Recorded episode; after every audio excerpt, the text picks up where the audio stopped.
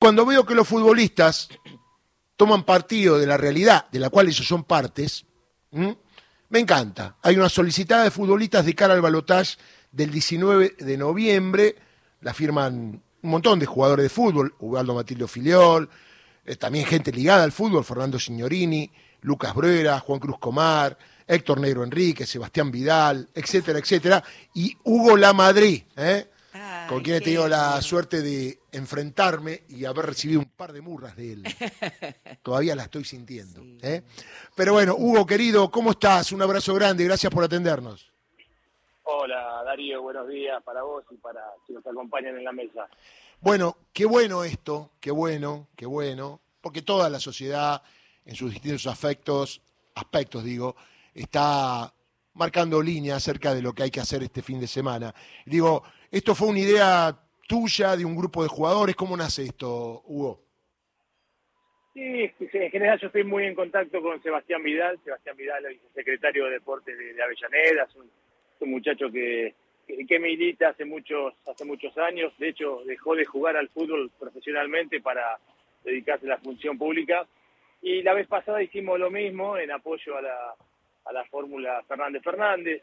Así que en general estamos en contacto. A veces nos encontramos con algunos eh, muchachos y que los entiendo porque están en actividad que no quieren expresarse, porque eso pasa también en, otros ámbitos, Darío. En muchos ámbitos hay gente que prefiere no, no exponer su, su posición política por temor a lo que puedan decir a las redes, a la cancelación, a lo que fuera, pero me parece que son momentos para dejar una, alguna tibieza de costado, algún temor de costado, porque me parece que el temor que se puede sentir es eh, ínfimo con lo que puede llegar a venir. Tal cual. Y digo, vos que ya has vivido como jugador, ¿ha cambiado el tema del pensamiento del jugador? Eh, en aquel momento estaba más comprometido el jugador de fútbol con las cosas que pasaban, con los valores, con la vida misma, porque en tu época, como la mía, yo soy más grande, el fútbol era como una alternativa casi única que teníamos los pibes, que jugábamos los clubes de barrio, que después nos íbamos a probar, que queríamos ser jugadores de fútbol, no tanto por la guita, sino porque nos gustaba jugar al fútbol, nos gustaba el fútbol que era como algo impresionante para nosotros. Digo, ¿ves un cambio entre los pibes de hoy? Eh, yo lo veo como ex dirigente a la hora de haberlos tratado, pero te quiero preguntar a vos como jugador. Creo que hay que hacer una separación porque cuando generalizamos en un colectivo podemos caer en, quizás en injusticia. Eh, yo creo que hay un grupo de jugadores que hoy están sobre todo en primera división o en ganando muchísima y muy buena plata, eh, que quizás perdieron un poquito el eje de lo que significa estar quizás en otra categoría, y me refiero solamente al colectivo de fútbol, ¿no? Eh, entonces, de ese lado, eh, yo he tenido algún colega que me dijo, no, yo prefiero no no no opinar, pero vamos vamos masa. Y no me sirve a mí, claro. no me sirve a mí, qué sé yo. Por ahí le sirve a él y está en todo su derecho, pero si vos te vas a las categorías del ascenso, donde, donde el mango no es el mismo que en primera división, donde cuesta mucho más, sí, lógicamente hay una, hay una conciencia más importante de clase porque muchos de esos jugadores tienen que, seguir eh, laburando mientras están en, la actividad deportiva. Así que me parece que generalizar, no sé si está bueno porque por ahí corremos con cara la injusticia de, de alguien que le gustaría expresar si no lo hace o quizás también a muchos muchachos que quizás no pudimos llegar, porque esto se hizo medio sobre la hora y seguramente nos van a estar llegando mensajes hoy que, che, no me llamaste, ¿por qué no me llamaste? ¿Entiendes?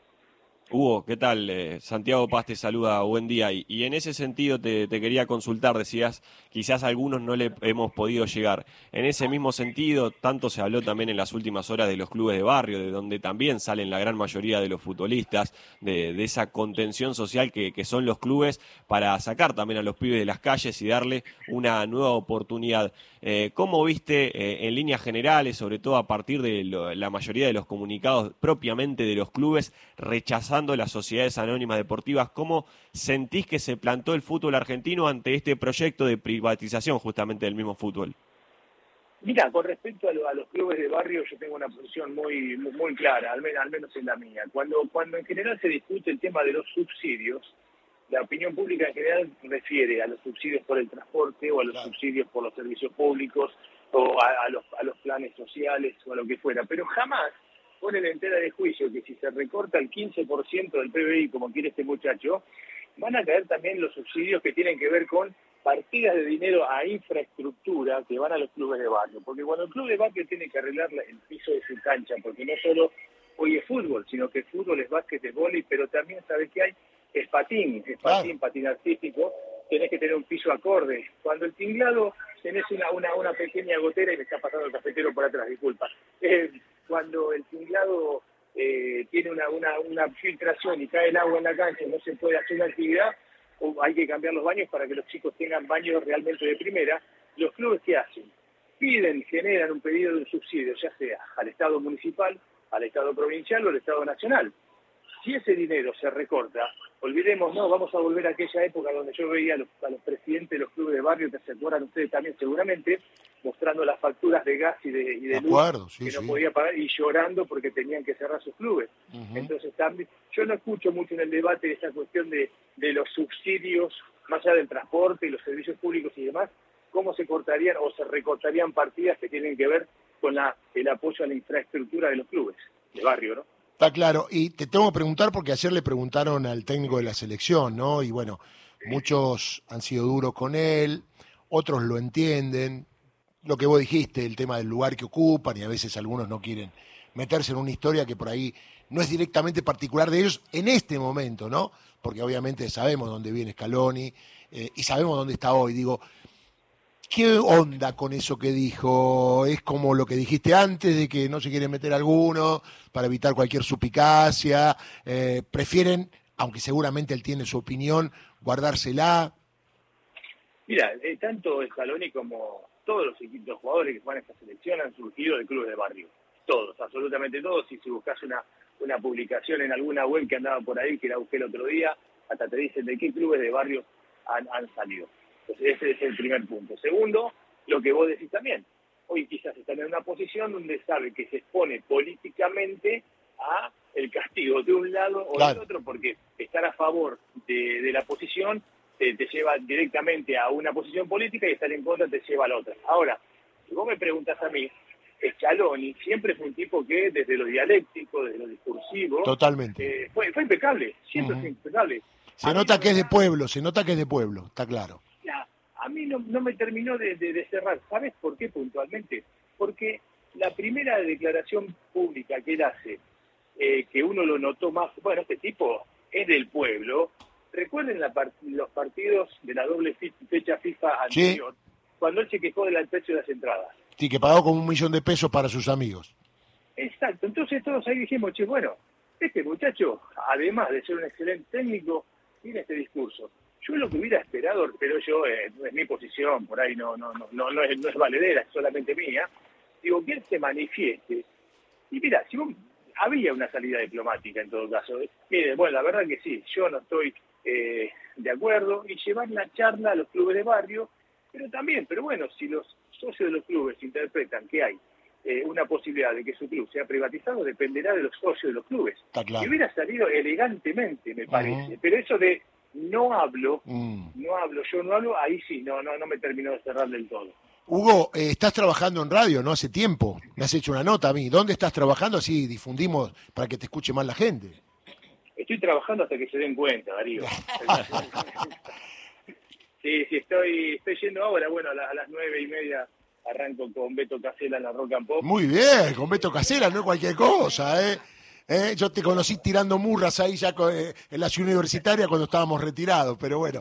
Eh, y, pero también vos tenés un programa los fines de semana, ¿puede ser? ¿O que me llamaste a mí? Sí, ah. sí, sí. Tengo un programa los sábados de 12 a 2 de la tarde en Cítrica Radio, es una radio cooperativa de, de Avellaneda, donde utilizamos ese rato más que nada para, para una catarsis, para charlar con, con amigos, porque los enemigos no me atienden el teléfono, entonces... Está bien, está bueno eso de hacer catarsis, todos hacemos un poco con los oyentes. Y por último, dice, en las redes que tenés miles de seguidores, eh, Hugo La Madrid da todas las recetas de pizza y medialunas que amasa. Es un crame, dicen, ¿es correcto esto? Sí, señor, me, da mucha pena que no lo sepas vos. No, bueno. no maneja las redes, Darío, por eso. Pero mi cuerpo lo sabe, dale, a ver. Sí, ya lo sé. Sí, sí, hacemos algo de todo. Yo eh, cuando dejé de jugar al fútbol tuve una panadería, puse una panadería. Ah, muy bien. Entonces, algún recurso nos quedó de, aquella época. Sí, sí, nos divertimos bastante en las redes también. Y ojo, en cualquier momento puede abrirse un negocio también eh, a través de las redes. De, Está muy de- bien. Aparte, aparte son muy ricas. Si algún Eh. día me invitas al programa, te llevo una. Totalmente, te vamos a invitar. Decime, ¿cómo te sigue la gente? ¿Dónde estás? ¿Cómo es tu arroba? Arro, Hugo H. La Madrid. Perfecto. Eh, ¿Te gusta Heinze como técnico de Racing? Me gustaría, la cuestión de Heinze es que, ojo los dirigentes, Claro. Heinze no es un tipo fácil, No, no, es un tipo sé. fácil. Si, si vas a traer a Heinze, prepárate porque vas a tener discusiones todos los días con un tipo que es eh, muy estricto en algunas cuestiones. Los futbolísticos después lo sabemos, pero digo, es un tipo muy, muy duro, muy estricto, muy estricto y que cree mucho en sus propias convicciones. Es un tipo bastante difícil de arrear, ¿eh? tal cual. Un dirigente de argentino me dijo, ¿sabes cómo Heinze? Vos lo llamás a hablar y el tipo no está sentado, te habla arriba del escritorio. Es así el diálogo, ¿eh? Las nueve, Andado y Sereno. Huguito, la Madrid, un abrazo, mucha suerte para el domingo, ¿eh? Un abrazo, una, eh, que sería mucha suerte para todos nosotros. Perfecto, muy bien. Le mando un saludo.